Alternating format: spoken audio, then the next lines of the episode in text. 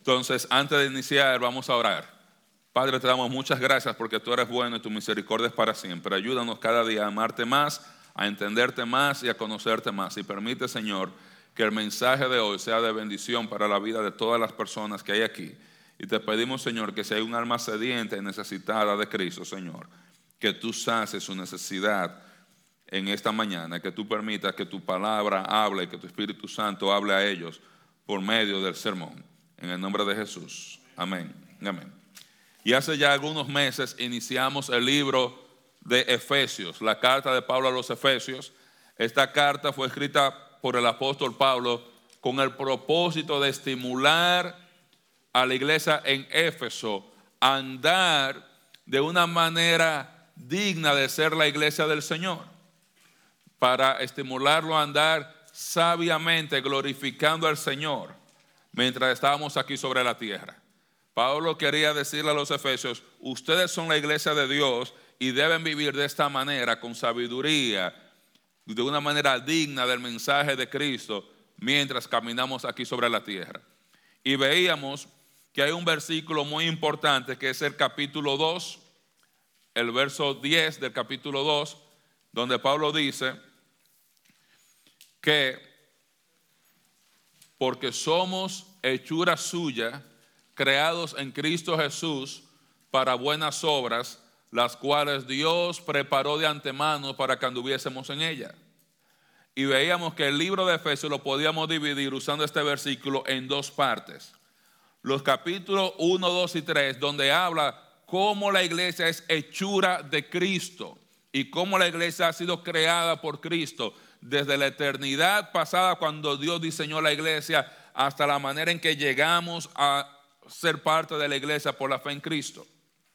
Entonces los capítulos 4, 5 y 6 van a hablar de cómo debemos andar en esas obras que Dios preparó de antemano para que anduviésemos en ellas. Del 1 al 3, cómo la iglesia llega a ser hechura suya, cómo la iglesia es hechura suya, creada, diseñada por Dios y 4, 5 y 6 va a hablar de cómo debemos andar o cuáles son esas obras que Dios preparó de antemano para que anduviésemos en ellas. Y cuando comenzamos viendo esto en el capítulo 4, veíamos que debíamos andar de una manera como es digna del Evangelio. Aprendíamos que debíamos andar en santidad. Aprendimos que debíamos andar en luz. Aprendíamos que debíamos andar en amor aprendíamos que debíamos andar con sabiduría, con sabiduría. Y en esa sección de andar con sabiduría, nosotros hemos aprendido cómo nosotros debemos andar, cómo debemos conversar con sabiduría, cómo debemos estar llenos del Espíritu Santo. Y ahora vamos a hablar cómo andar en sabiduría en el matrimonio, en nuestra familia. La semana que viene vamos a hablar de cómo andar en sabiduría con los hijos. Después vamos a hablar, aprender cómo andar sabiamente en el trabajo. Así que en las próximas semanas vamos a seguir aprendiendo como creyentes, como iglesia, cómo debemos andar en diferentes áreas de nuestra vida. Y hoy nos toca la porción que se encuentra en el capítulo 5, versos 22 al 33, donde el tema central es cómo andar en sabiduría en el matrimonio. Dice la palabra de Dios, si son tan amables de abrir sus Biblias. Las casadas estén sujetas a sus propios maridos como al Señor, porque el marido es cabeza de la mujer, así como Cristo es cabeza de la iglesia, la cual es su cuerpo y Él es su Salvador. Así que como la iglesia está sujeta a Cristo, así también las casadas lo estén a sus maridos en todo. Maridos, amad a vuestras mujeres, así como Cristo amó a la iglesia y se entregó a sí mismo por ella, para santificarla, habiéndola purificado en el lavamiento del agua por la palabra, a fin de presentársela a sí mismo una iglesia gloriosa que no tuviese mancha ni arruga ni cosa semejante, sino que fuese santa y sin mancha. Así también los maridos deben amar a sus mujeres como a sus mismos cuerpos. El que ama a su mujer, a sí mismo se ama, porque nadie aborreció jamás a su propia carne, sino que la sustenta y la cuida, como también Cristo a la iglesia, porque somos miembros de su cuerpo, de su carne y de sus huesos. Por esto dejará el hombre a su padre y a su madre y se unirá a su mujer y los dos serán una sola carne. Grande es este misterio, mas yo digo esto respecto de Cristo y de la iglesia. Por lo demás, cada uno de vosotros ame también a su mujer como a sí mismo y la mujer respete a su marido. Amén.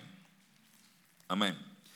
En este texto de la escritura, la idea central, como tienen ustedes ahí en sus notas, es que el éxito en el matrimonio viene en que cuando cada uno de los cónyuges llega a aceptar, a alcanzar las responsabilidades dadas por Dios a cada uno.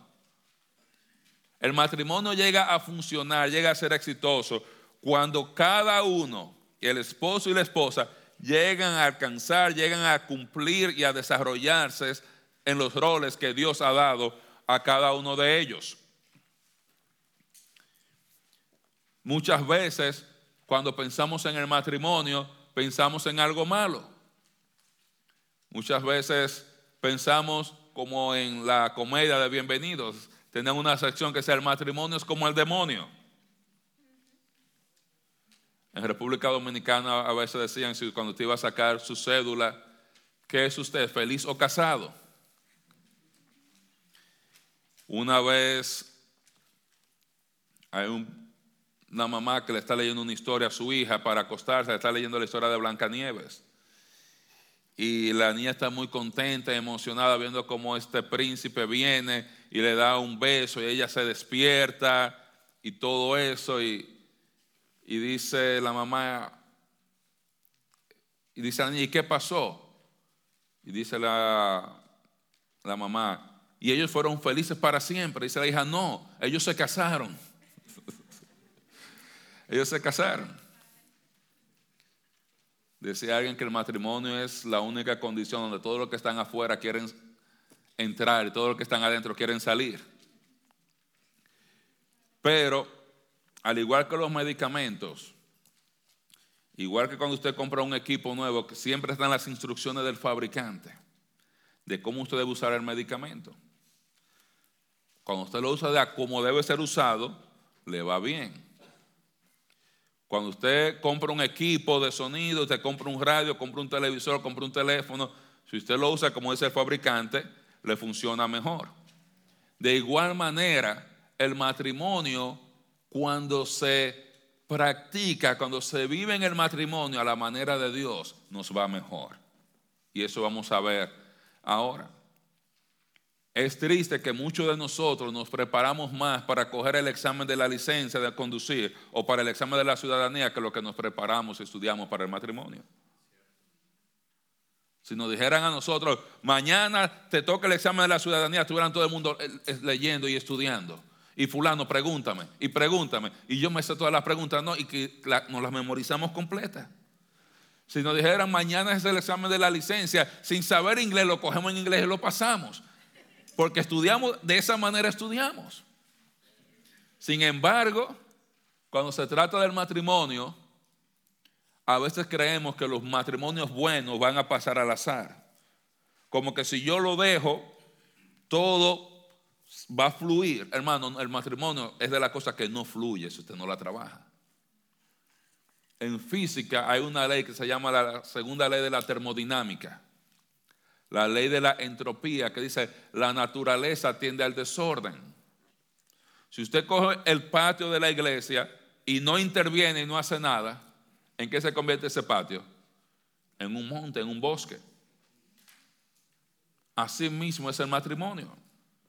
Hay que invertir tiempo en nuestro matrimonio. Tiempo no solamente en cuanto a estar en la casa, pero en cuanto a instruirnos también para el matrimonio. Hay que invertir tiempo en el esposo, en la esposa y en instruirnos. Hay que aprender a invertir recursos. Los matrimonios buenos no salen al azar, no salen como tiramos los dados, salió bueno el matrimonio y nos fue bien. El matrimonio es como si usted pusiera dos puerco espín allá en, Alaska. Hace frío y ¿qué tienen que hacer? Acomodarse y pegarse uno al otro para calentarse. ¿Y qué pasa cuando se pegan? Se punchan uno con el otro y se despegan y, le da frío. Tienen que aprender a entenderse y acomodarse para no morirse de frío. Entonces nosotros vamos a ver aquí en la Biblia cómo nosotros podemos llegar a andar de una manera sabia en el matrimonio. Y Pablo va a aclarar, no es sabio en el matrimonio ignorar el rol de Dios para el esposo o para la esposa. No es sabio andar en el matrimonio de una manera diferente a la cual Dios intentó desde el principio con su diseño. El matrimonio no lo creó el Congreso de Estados Unidos. El Congreso de Estados Unidos no decide lo que es el matrimonio. El matrimonio no lo decide la sociedad.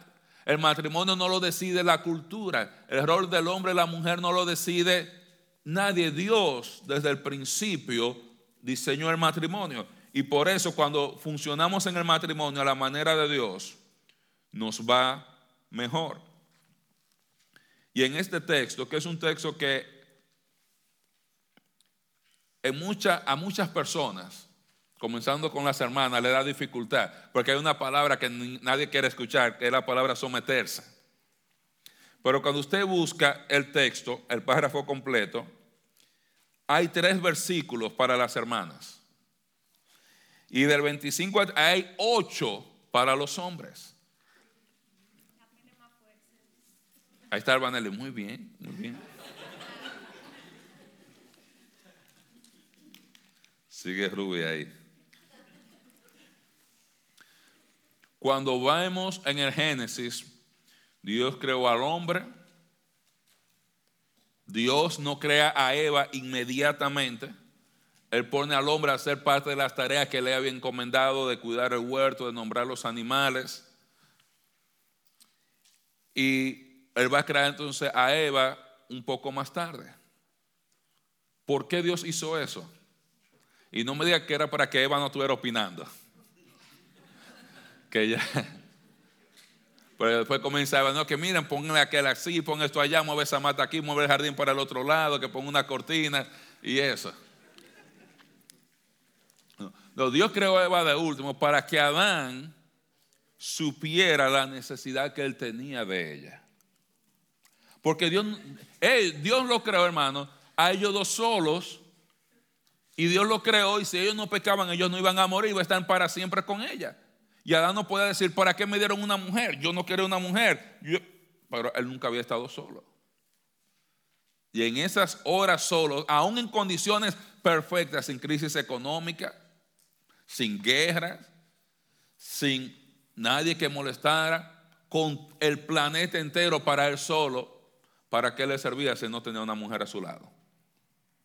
Y Adán llegó a entender la necesidad y cuando usted lee el relato en Génesis que dice que Dios anestesió a Adán, le da anestesia, como un buen cirujano, abre, le hace una extracción de una costilla, viene y de la costilla forma a Eva. Esa expresión, cuando dice que Dios la trae a, él, a Eva, donde Adán, que nosotros leemos en la, en la Reina Valera, que dice que Adán dijo, oh, la vamos a llamar varona. Cuando usted lee en hebreo, la expresión es como, wow. hay una expresión de asombro que cuando él ve eso. Cuando él ve una expresión de asombro. Y si usted se da cuenta, Dios la saca de la costilla, obviamente, para que él entienda, hay un mensaje en eso. Él no la sacó del dedo de los pies, ya no está ahí para que tú la pisotees. No la sacó de acá arriba para que fuera a la cabeza, sino para que estuviera al lado del hombre todo el tiempo. Y Dios dijo, le voy a hacer una ayuda idónea. No le iba a ser un jefe ni una esclava, sino una ayuda idónea, una compañera ideal para que Adán pudiera alcanzar el propósito de Dios para él cuando Dios lo puso aquí sobre la tierra. Entonces, ¿qué dice el texto aquí? Del 2 al 24, 22 al 24. Las casadas estén sujetas a sus propios maridos como al Señor porque el marido es cabeza de la mujer, así como Cristo es cabeza de la iglesia, la cual es su cuerpo y él es su salvador. Así que como la iglesia está sujeta a Cristo, así también las casadas estén a sus maridos en todo. Entonces, aquí Pablo va a hablar primero del rol de las esposas. Y Pablo dice, a las esposas deben someterse a sus propios maridos. Las esposas deben someterse a sus propios maridos. Y yo quiero que usted entienda esta parte. Ahí está hablando de la familia. No está diciendo que la mujer está por debajo de los hombres, ni que la mujer tiene que someterse a todos los hombres del planeta y que la mujer no puede estudiar y que no puede ser presidente. No, sino que en, su matrimonio Dios ha escogido al hombre, porque uno de los dos tenía que ser cabeza, no puede haber dos cabezas. Todo lo que tiene dos cabezas es un monstruo y se muere. Cuando usted dice que nace una vaca con dos cabezas, que nace un animal con dos cabezas, se mueren. Entonces, pero es en el matrimonio, no es que en la calle la mujer tiene que ir a someterse a todo lo que diga cualquier Juan de los Palotes. Y a las jóvenes que están solteros, usted tampoco tiene que someterse al novio, por si acaso.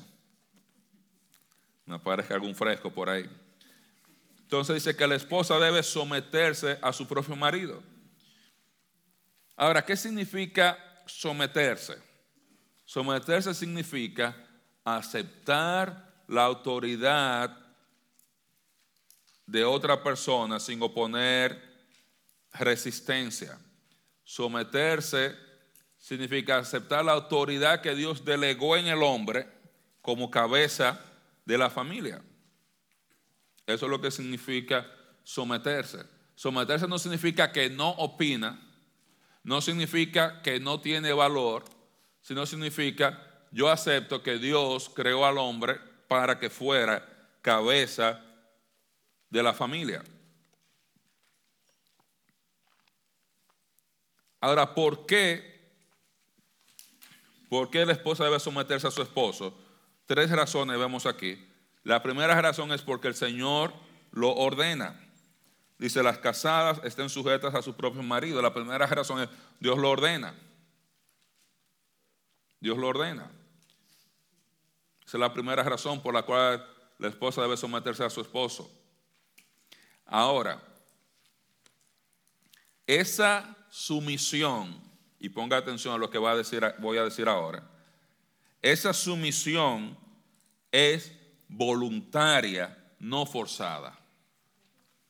Esa sumisión es voluntaria, no forzada. Y esa sumisión viene de la sumisión voluntaria que ella tiene en su propia vida a Cristo.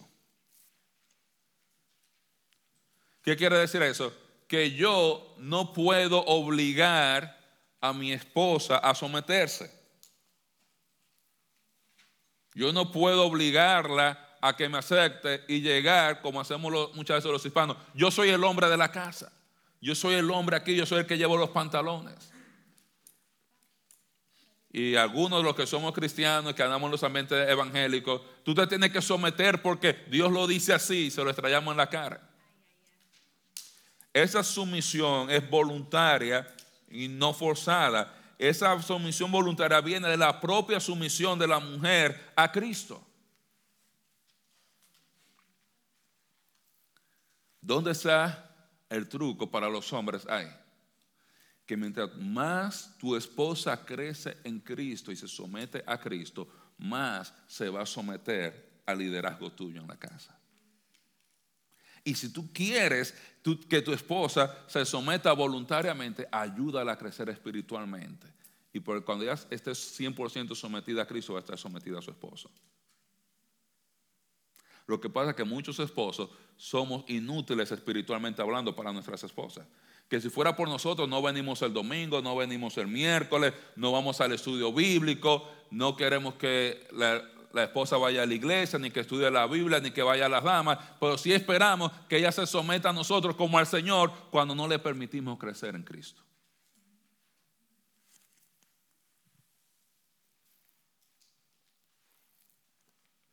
La clave es ayude a su esposa a crecer espiritualmente. Ore por ella. No se quede en su casa cuando hay culto. Usted viene, mi amor, o vamos para culto. Usted levanta primero y da el ejemplo en la casa.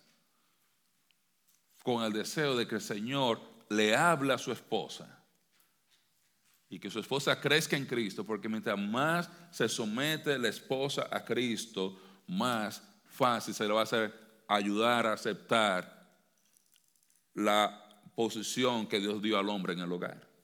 Usted no puede obligarla a someterse. No la puede obligar. No puede Esa sumisión es voluntaria.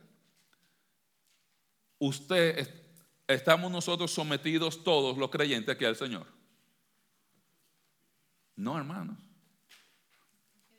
No diga que sí para que yo no comience a dar ejemplos.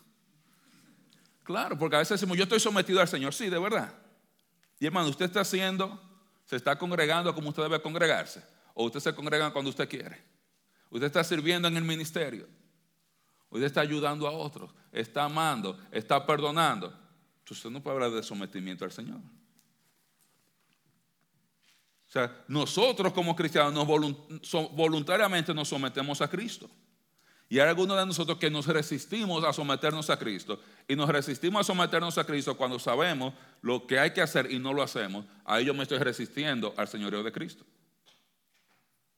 Pero cuando yo como hombre más me someto a Cristo, más yo voy a ayudar a mi esposa a crecer espiritualmente. Y mientras más crece mi esposa, más ella va a entender y aceptar la autoridad y el orden que Dios ha puesto en la familia.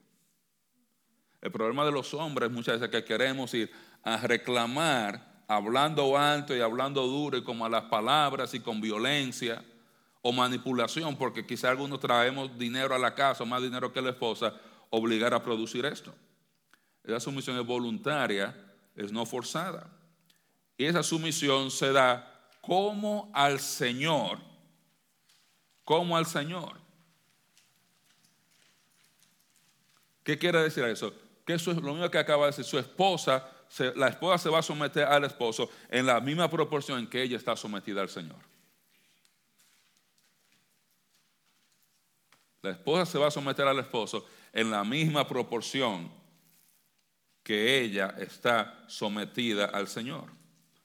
Entonces la primera razón por la cual las esposas deben someterse a sus maridos es porque el Señor lo ordena. Y hay que hacerlo de manera voluntaria y como al Señor. La segunda razón es porque el Señor ha encargado al hombre la responsabilidad de ser el líder de la familia. La segunda razón es porque el Señor ha encargado al hombre la responsabilidad de ser líder de la familia.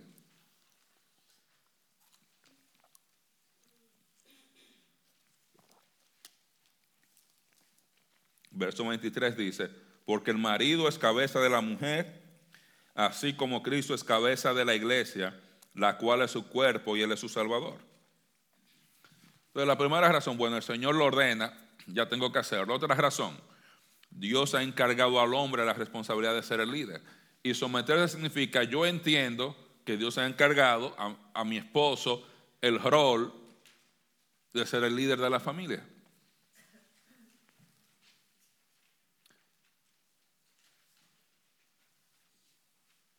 Ahora, el texto dice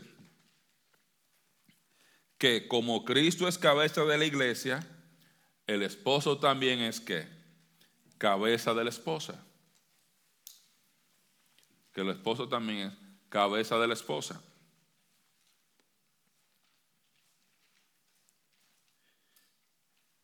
Y dice el texto que así como Cristo es el salvador de la iglesia, el esposo también es el protector temporal de su esposa mientras estamos aquí sobre la tierra.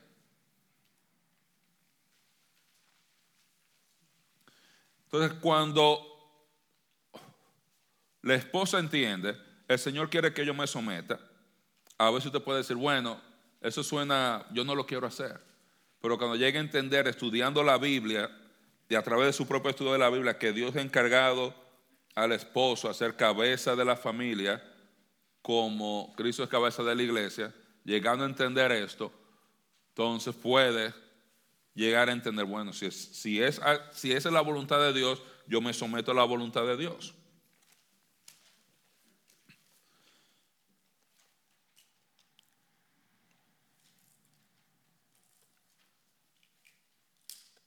Y la tercera razón por la cual deben someterse es porque el liderazgo del esposo es para la armonía del hogar y su propio beneficio. Porque el liderazgo de su esposo es para la armonía del hogar y su propio beneficio. Verso 24 dice, así como la iglesia está sujeta a Cristo, así también las casadas lo estén a sus propios maridos en todo.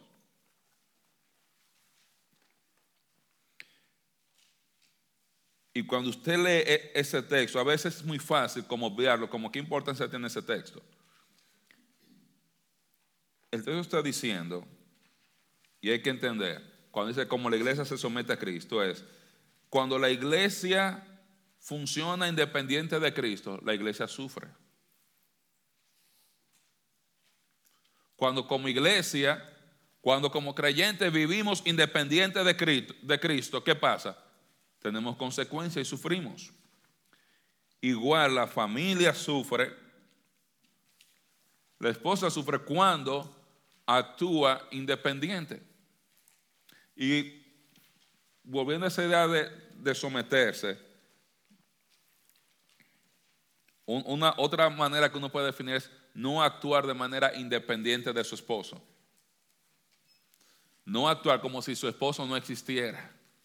No actuar como si su esposo no tuviera opinión, que él es muy bruto. Es que él no estudió y yo sí estudié. Cuando el texto habla y no está diciendo sométase a los esposos que son profesionales, a los que saben leer y escribir, ni a los que fueron a la universidad.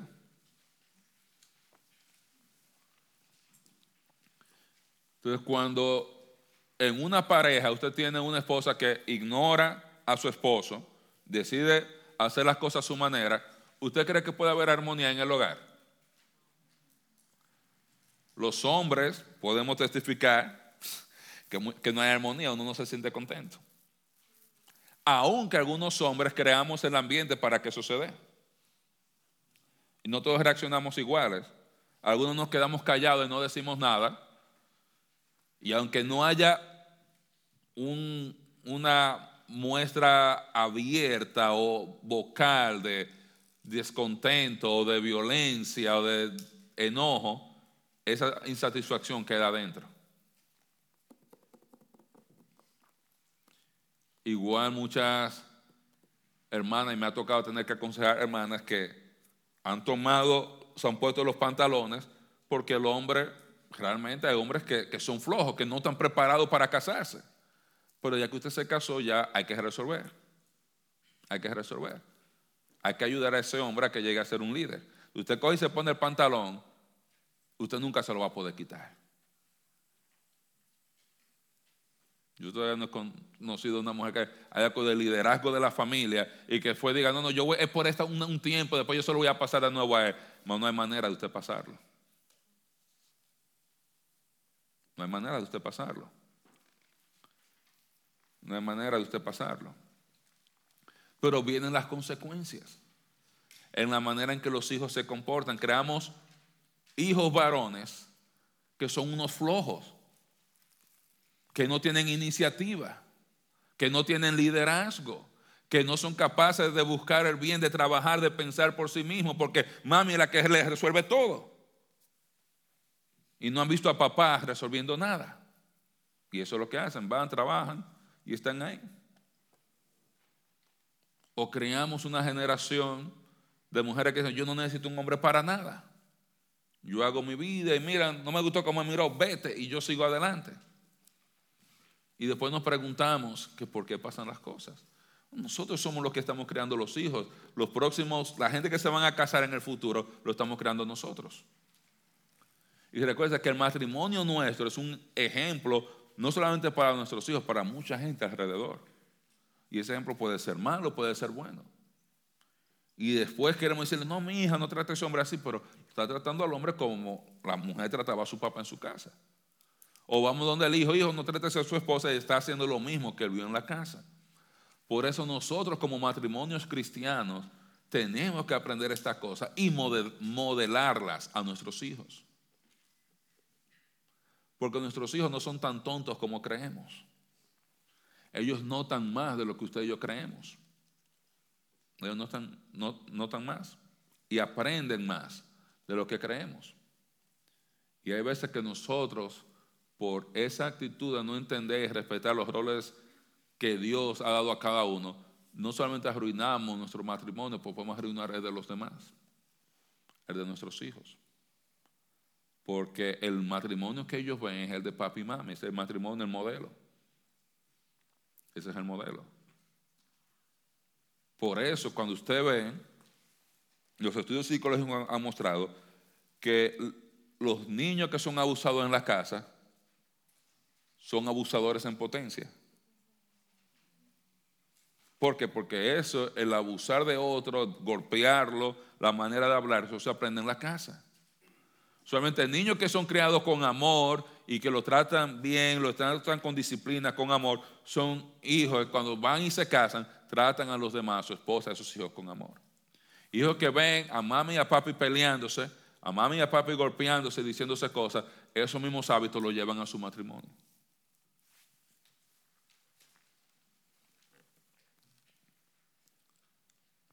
Entonces la esposa debe reconocer básicamente el rol que Dios ha dado al esposo de manera voluntaria y aceptar la autoridad que Dios ha dado al esposo en el matrimonio. Y si usted está soltera, hermana, y usted cree que usted no puede someterse, no se case mejor. Es fácil. Quédese soltera. Claro, ¿para qué usted se va a arruinar su vida y arruinársela a otro? Y lo mismo va para los varones. Y lo mismo para los varones. Para mal casado, bien quedado. No todo el mundo tiene que casarse. Si usted el carácter suyo está sin domesticar y todavía está así medio silvestre, hay que amaestrarla, hay que domesticarla y después entonces usted está lista. Claro, hermano. Y si usted se da cuenta, porque ahora vamos a entrar a hablar de los hombres, la lista es diferente. A la mujer le dicen por qué. Porque hace la pregunta, ¿por qué yo me tengo que someter? ¿Por qué él no, es más que yo? Bueno, por eso le dicen el por qué. A los hombres no nos dicen por qué tenemos que amar a nuestras esposas, nos van a decir cómo la tenemos que amar.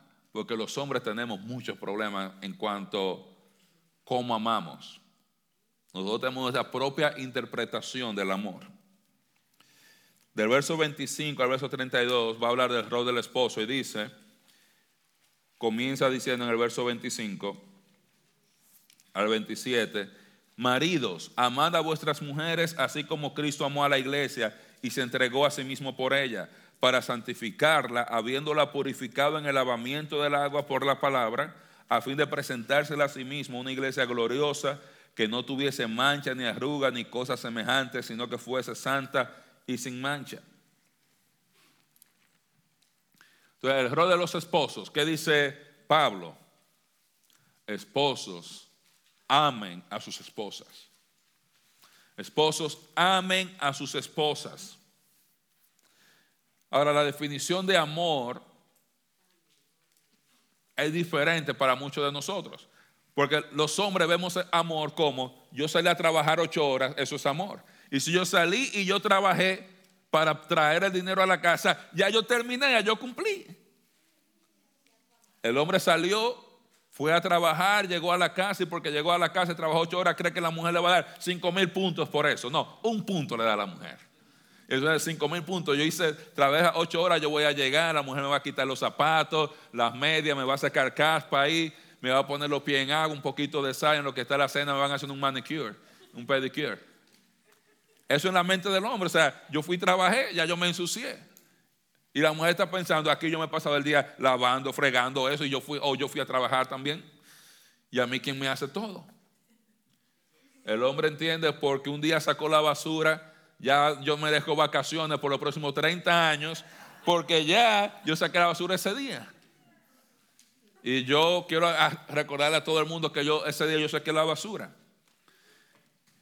Entonces muchas veces creemos que porque yo trabajé, yo traje el dinero, traje un cheque, ya yo terminé y que la mujer tiene que quedarse callada y hacer lo que yo le diga y servirme. Yo que quedarme como un príncipe, que me traigan la comida, me traigan el taco, me lo envuelva, me abran la boca, me muevan la quijada y después lo que quedó que me lo empujen con el dedo para atrás. No. Pablo dice aquí claramente cómo el hombre debe amar a su esposa. Y la manera es con un amor sacrificial como el amor de Cristo por la iglesia. Con un amor sacrificial como el amor de Cristo por la iglesia. Dice el texto que debe amar a su esposa como Cristo amó a la iglesia y se entregó a sí mismo por ella.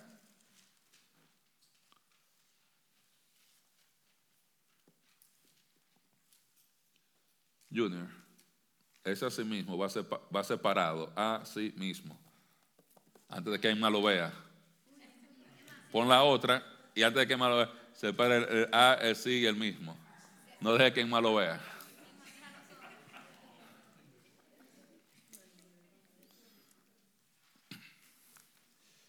Con un amor sacrificial. Póngase a pensar en Cristo. ¿Dónde estaba Cristo antes de venir al mundo? Sentado en su gloria en el cielo, en la presencia de Dios Padre, disfrutando con ángeles, con querubines, con serafines, alabándolo y cantándole día y noche. Y él, dice Pablo en la carta de los filipenses, él se despojó a sí mismo. Así va separado. Antes de que más vea eso, porque ese es tuyo. Él, se despojó a sí mismo. Él dejó su trono de gloria y nació en Belén en un establo con olor a ovejo, con olor a burro. Ahí. Usted da una granja, usted a esos lugares que vamos a, llevar a los niños a ver los animales, hermano. Eso huele a chinchilín culeco. Y no hay, y usted, y dice, ¿cómo una gente puede hallar placer dándole, pasándole la mano a un animal en medio de este mal olor? Cristo hizo eso. Y siendo rico, se hizo pobre por amor a nosotros. Él no se hizo pobre por un día, así cualquiera. Por 33 años se hizo pobre y caminó por la tierra siendo pobre por amor a nosotros. Pero por amor a nosotros, Él soportó insultos. Él, soportó calumnias. Él soportó, soportó bofetadas clavos, latigazos, espinas, humillaciones por amor a la iglesia. Y ese es el tipo de amor que los hombres tenemos que tener por nuestras esposas. Debemos amar como Cristo amó a la iglesia. Él se dio a sí mismo. Cuenta la historia de un príncipe que fue capturado por un rey enemigo, él y su familia. Y el rey viene, trae a todos sus verdugos y le dice a él, ¿qué tú me das si yo te dejo ir? Y el, y el príncipe le dice, la mitad de todas mis riquezas. Y si yo dejo ir a tus hijos, ¿qué tú me das? Todas mis riquezas. Y si yo dejo ir a tu esposa, él dice, yo te doy toda mi vida. Él estaba dispuesto a dar toda su vida por su esposa. Esa es la actitud que nosotros debemos tener. Que está dispuesto a dar toda nuestra vida por nuestras esposas. ¿Qué significa? Que si yo tengo que trabajar ocho horas al día, nueve horas al día, diez horas al día, para yo poder ayudar a mi esposa, que sea lo que Dios quiere, yo me sacrifico por ella. Yo no voy a estar de ñoño en el trabajo, ay, que no me gusta, que me hablaron feo, yo me voy de aquí y voy a tener la esposa que yo no quiero, yo no hago ese trabajo porque me ensucio, se me daña la cutícula y que yo no hago trabajo así. No, como hombre yo tengo que estar dispuesto a sacrificarme, a hacer lo que sea necesario por mi esposa. Si tengo que pintar, yo pinto. Si tengo que cargar clavos, cargo clavos. Si tengo que cortar árboles, cargo árboles. Si tengo que ensuciarme, me ensucio. Tengo que estar dispuesto. Y no puedo venir y sentarme en la casa. Bueno, hay trabajo ahí sí, pero que yo no hago eso. Lo que hay que trabajo, no, esos son trabajos de gente que de recién llegado. Yo no vengo, yo no limpio. Yo, yo quiero ser supervisor, ¿no? Tienes que fajarse ahí. Si usted no está listo para hacer lo que sea, usted no está listo para casarse. Aquí yo no voy a trabajar hoy porque, porque está muy frío.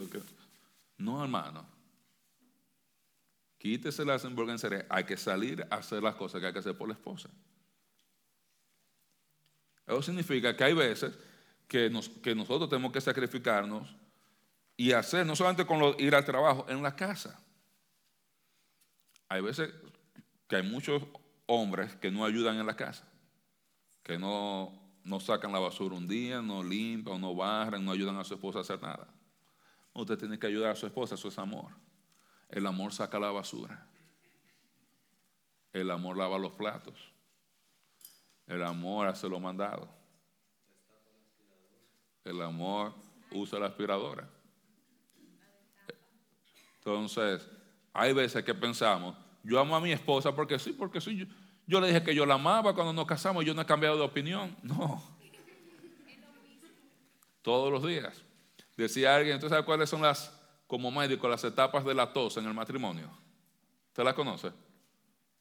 Bueno, cuando usted se casa, está recién casado y la esposa tose, mi amor, déjame llamar al 911, déjame llamar a la ambulancia para llevarte a la emergencia, llama a la ambulancia para que me la, chequee doctor allá en la emergencia porque está tosiendo. Eso es el primer año. El segundo año, entonces, no, espérate, déjame llamar a un doctor. Yo vengo aquí, tengo un doctor que va a venir a la casa para que te te evalúes. En el tercer año, tú deberás hacer una cita con tal fulano, con el doctor, para que, Martínez te vea allá en la clínica. Ya el, cuarto año, o sea, óyeme, acuéstate ya y descansa un poquito. Ya, porque tú sabes que ya el quinto año, óyeme, deja de toser que estoy viendo el juego. Entonces ya llega un momento, o sea que uno a veces va dejando pasar las cosas. Y, aunque uno, uno se ríe, es muy cierto. Tenemos que amarnos, amar a nuestra esposa, dice el texto, como a nosotros mismos. ¿Usted ha visto un hombre, un hombre con hambre? ¿Qué hace? Busca comida donde sea. Donde sea. Claro. Está cansado, bueno, quiere dormir. Entonces, así mismo, usted tiene que entender las necesidades de su esposa. Que ella igual come, que ella también necesita dormir, que ella también necesita descansar. Tiene que amarla como a usted mismo. Y dice el texto que Cristo se entregó a sí mismo por la iglesia para santificarla y habiéndola purificado en el lavamiento por la palabra. O sea, el deseo de Cristo para su iglesia es que esté santa y sin mancha. Y el deseo de nosotros como esposos para nuestras esposas es que ellas lleguen a estar santas y sin mancha delante de Dios. Ese debe ser deseo de cada hombre para su esposa. Yo, quiero que cuando mi esposa se presente delante del Señor, que el Señor le diga, Albanelli, tú eres una buena sierva y fiel. En lo poco has sido fiel, en lo mucho te pondré. Entra en el gozo de tu Señor. Un esposo que ama a su esposa quiere eso para su esposa y no está haciendo jueguitos por ahí.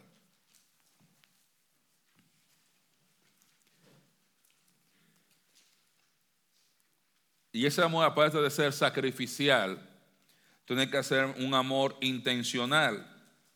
Dice el texto, como que, que debemos amarla como a nuestro propio cuerpo. Un amor intencional. Como los esposos aman sus propios cuerpos. Los esposos deben amar a sus esposas como Cristo ama y cuida a la iglesia.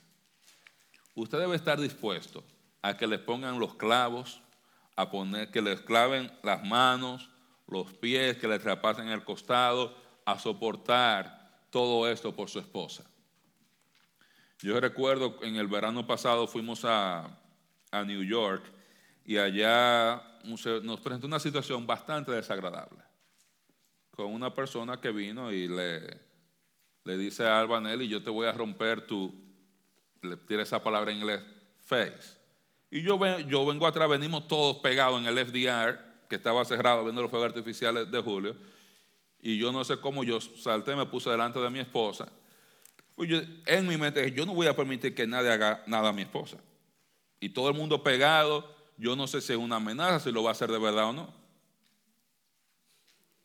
Y yo nunca en mi vida pensé que iba a tener que estar en una situación donde tú debías proteger de violencia física a tu esposa, a mi esposa.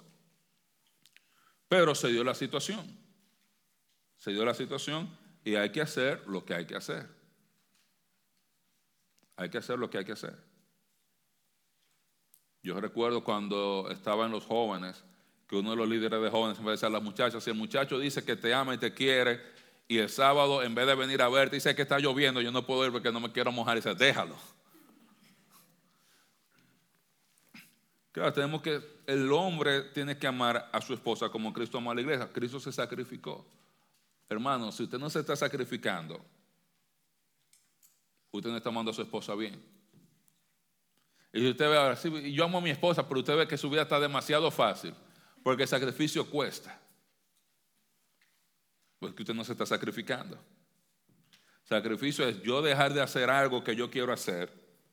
Ellos pueden hacer algo que yo no quiero hacer es hacer algo en el momento que yo no lo quiero hacer, para hacerlo en el momento que ella lo necesita. Aunque estén dando el juego.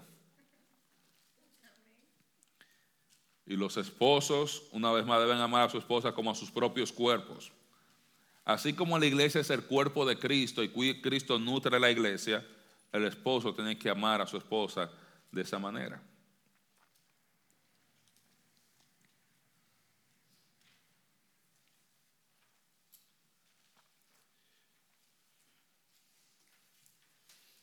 esposos.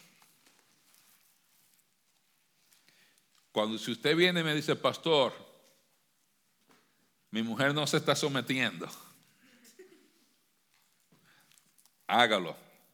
No se preocupe, venga, porque hay que hablar de esas cosas. Ahora yo le voy a preguntar, ¿y usted le está amando como Cristo amó a la iglesia? Porque es muy, es mucho más fácil someterse a un hombre que ama a su esposa.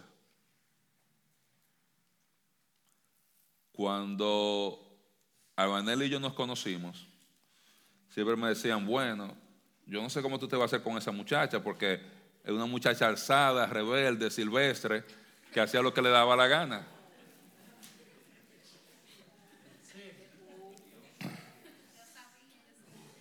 Ese muchacho tan bueno, marinito, y mira, Albanelli está ahí eh, en el hermano Gumercino en su agenda, hablar con Albanelli toda la semana. Hablar con Albanelli. Sí. Claro, en, el radar del pastor, claro. Pero, hermanos,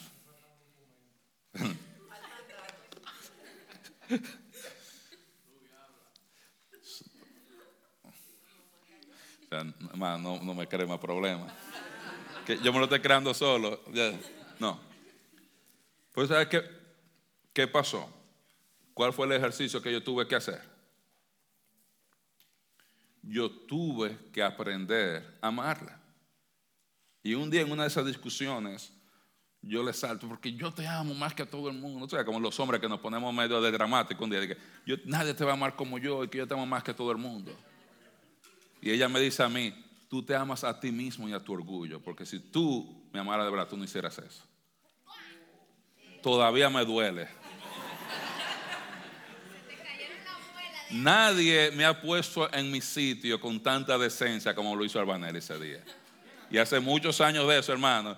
Y todavía el oído, siento el pitico, cuando ustedes le dan ahí en el oído, todavía lo siento resonando el pitito. No, hermana, pues me metió el puño ahí, me lo metió duro. ¿Qué yo podía decir, hermano? Ahí igual que el chavo del ocho, el chavo del ocho, vuelve el perro arrepentido, con su mirada tan tierna, con el hocico partido y el rabo entre las piernas. No había manera. Y yo tuve que ponerme a pensar y darme cuenta y me di cuenta que ella tenía la razón. Porque en mi mente yo era el perfect Latin lover en mi mente yo era, o sea, ¿qué más usted podía pedir? Pero yo estaba pensando en mí mismo todo el tiempo. Y Dios la utilizó para bajarme los humos y aterrizarme un poquito a mí ahí. Entonces, ¿qué le digo esto? Porque hay veces, cuando yo aprendí a amar a mi esposa, no en la manera en la que yo quería, pero en la manera que ella necesitaba, ahí las cosas cambiaron. Ahí vino la rubia se puso ella solita abajo del ala, tranquilita. Después iba a decirle al pastor, le amancé la oveja. Le amancé la oveja. Claro, porque el asunto no es un asunto de hablar duro, duro y de autoridad, es un asunto de amar, mis hermanos. Usted no puede pretender que nadie va a venir y reconocer la autoridad de Dios sobre ti cuando tú eres un egoísta, pedante, arrogante, vago, que tú no ayudas en la casa ni haces nada. Tú no pretenda eso, hermano, usted está pidiendo demasiado. No estoy diciendo a la mujer que, que, solamente hay que someterse a los esposos buenos. Pero hermanos, usted ayuda mucho a su esposa cuando usted lo hace mejor. Ese es el hombre que esa es la voluntad de Dios para mi vida, ese machazo de hombre. Claro, que ama al Señor. Por eso, ¿usted sabe cuál es la clave para usted aprender a amar a su esposa? Aprender a amar a Cristo y crecer espiritualmente. Y por eso la esposa debe querer que mi esposo sea un hombre de Dios. Porque si mi, esposo se convierte en un hombre de Dios y ama a Dios y llega a entender la profundidad, la altura, la anchura, la profundidad del amor de Cristo por su iglesia, él va a aprender cómo amarme a mí. Un hombre que no ama a Cristo nunca va a amar a su esposa como Cristo amó a la iglesia. Un hombre que no conoce cómo Cristo amó a la iglesia nunca va a poder amar a su esposa de esa manera. Por eso cuando uno dice a una hermana, hermana, no se una en yugo desigual, hermana, no se vaya con esta persona que es un inconverso porque va a sufrir las consecuencias de esto. Ese hombre no va a saber cómo amar a una esposa como Cristo amó a la iglesia porque ni siquiera sabe cómo Cristo lo amó a él.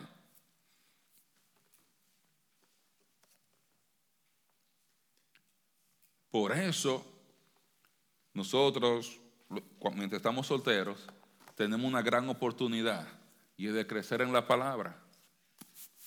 Pero cuando usted crece en la palabra, la decisión de casarse se hace con mucha más sabiduría.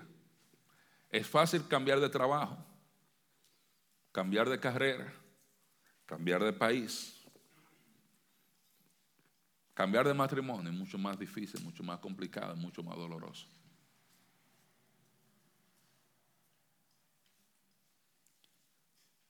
Y Pablo concluye Pablo concluye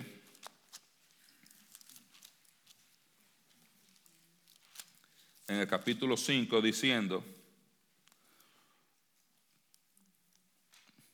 por eso dejará el hombre a su padre y a su madre y se unirá a su mujer los dos serán una sola carne. Grande es este misterio, mas yo digo esto respecto de Cristo y la iglesia. Por lo demás, cada uno de vosotros Ame también a su mujer como a sí mismo y la mujer respeta a su marido. Y mira lo que Pablo dice en el 31. Por eso dice que el hombre va a dejar a su mamá y a su papá y se va a unir a su mujer. Porque dice, tiene que amar a su mujer sin estorbo. No puede tener la competencia de la mujer y la mamá ahí mismo. Tiene que dejar a su mamá y su papá y su casa y dedicarse a su esposa. Y dice en conclusión, esposo ame a su mujer, esposa respeta a su marido. Pero amar a la esposa es más fácil cuando yo llego a entender cómo Cristo me amó a mí. Y someterme a mi esposo y respetar a mi esposa es mucho más fácil cuando yo entiendo la voluntad de Dios para nuestras familias. Y es el deseo, mis hermanos, que cada uno de nosotros llegue a entender estas cosas. Porque puede cambiar su matrimonio para bien. Y si usted está soltero, usted llegue a entender esto y que esto lo ayude a tomar una decisión sabia al momento de escoger un esposo o una esposa. Vamos a orar. Padre, te damos muchas gracias porque tú eres bueno y tu misericordia es para siempre. Ayúdanos cada día, Señor, a amarte más. Ayúdanos cada día a conocerte más, Señor. Ayúdanos como esposos a amar cada día más a nuestras esposas de la manera en que Cristo amó a la iglesia y se entregó por ella.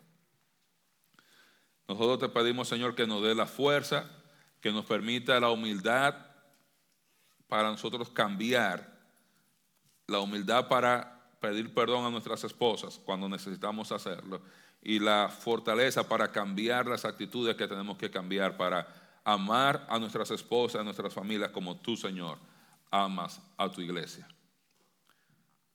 También, Señor, quiero pedirte por las hermanas, Señor, que tú les des la fortaleza y la sabiduría de reconocer el rol del esposo y de la esposa en el matrimonio, Señor. Se necesitan dos personas, Señor, para andar en un matrimonio exitoso. Yo te pido que en cada matrimonio que hay aquí presente, que los dos decidan hacer y seguir tu voluntad, Señor, que es la clave del éxito. En el nombre de Jesús.